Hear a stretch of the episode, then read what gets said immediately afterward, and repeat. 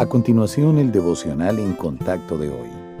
La lectura bíblica de hoy es Tito, capítulo 1. Pablo, siervo de Dios y apóstol de Jesucristo, conforme a la fe de los escogidos de Dios y el conocimiento de la verdad que es según la piedad, en la esperanza de la vida eterna, la cual Dios, que no miente, prometió desde antes del principio de los siglos, y a su debido tiempo manifestó su palabra por medio de la predicación que me fue encomendada por mandato de Dios nuestro Salvador, a Tito, verdadero Hijo en la común fe. Gracia, misericordia y paz de Dios Padre y del Señor Jesucristo nuestro Salvador. Por esta causa te dejé en Creta, para que corrigieses lo deficiente y establecieses ancianos en cada ciudad, así como yo te mandé.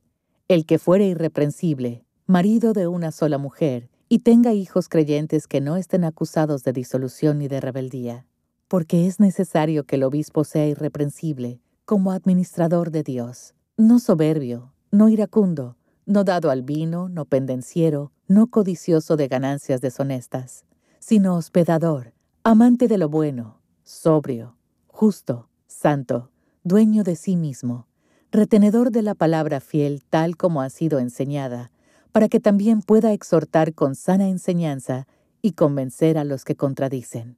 Porque hay aún muchos contumaces, habladores de vanidades y engañadores, mayormente los de la circuncisión, a los cuales es preciso tapar la boca, que trastornan casas enteras, enseñando por ganancia deshonesta lo que no conviene. Uno de ellos, su propio profeta, dijo, Los cretenses, siempre mentirosos, malas bestias, glotones ociosos. Este testimonio es verdadero. Por tanto, repréndelos duramente para que sean sanos en la fe, no atendiendo a fábulas judaicas, ni a mandamientos de hombres que se apartan de la verdad.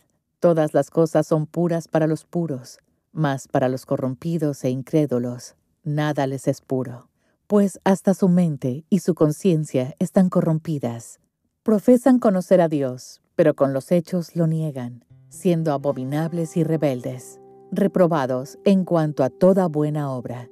En nuestra sociedad individualista podemos pensar que no necesitamos la ayuda de nadie para tomar decisiones o saber la verdad, pero esa autosuficiencia no conduce a la sabiduría ni al discernimiento espiritual.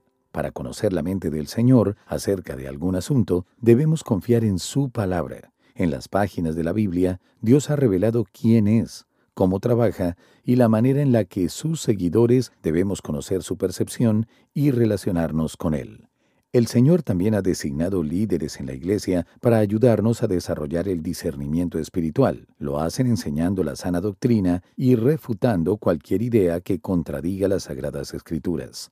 Bajo la enseñanza de estos creyentes maduros, podemos crecer en justicia y rectitud al aprender las verdades bíblicas y luego aplicarlas. Dado que cada aspecto de la vida está influenciado por nuestra capacidad de hacer juicios sabios y rectos, es esencial que leamos la Biblia y prestemos atención a la instrucción de nuestros pastores. Las verdades que aprendemos se convierten en un filtro para todo lo que veamos, escuchemos y experimentemos. Todos necesitamos ayuda cuando se trata de sabiduría. Entonces, pidamos al Señor hoy que nos aleje de la autosuficiencia y nos dirija hacia su santa palabra.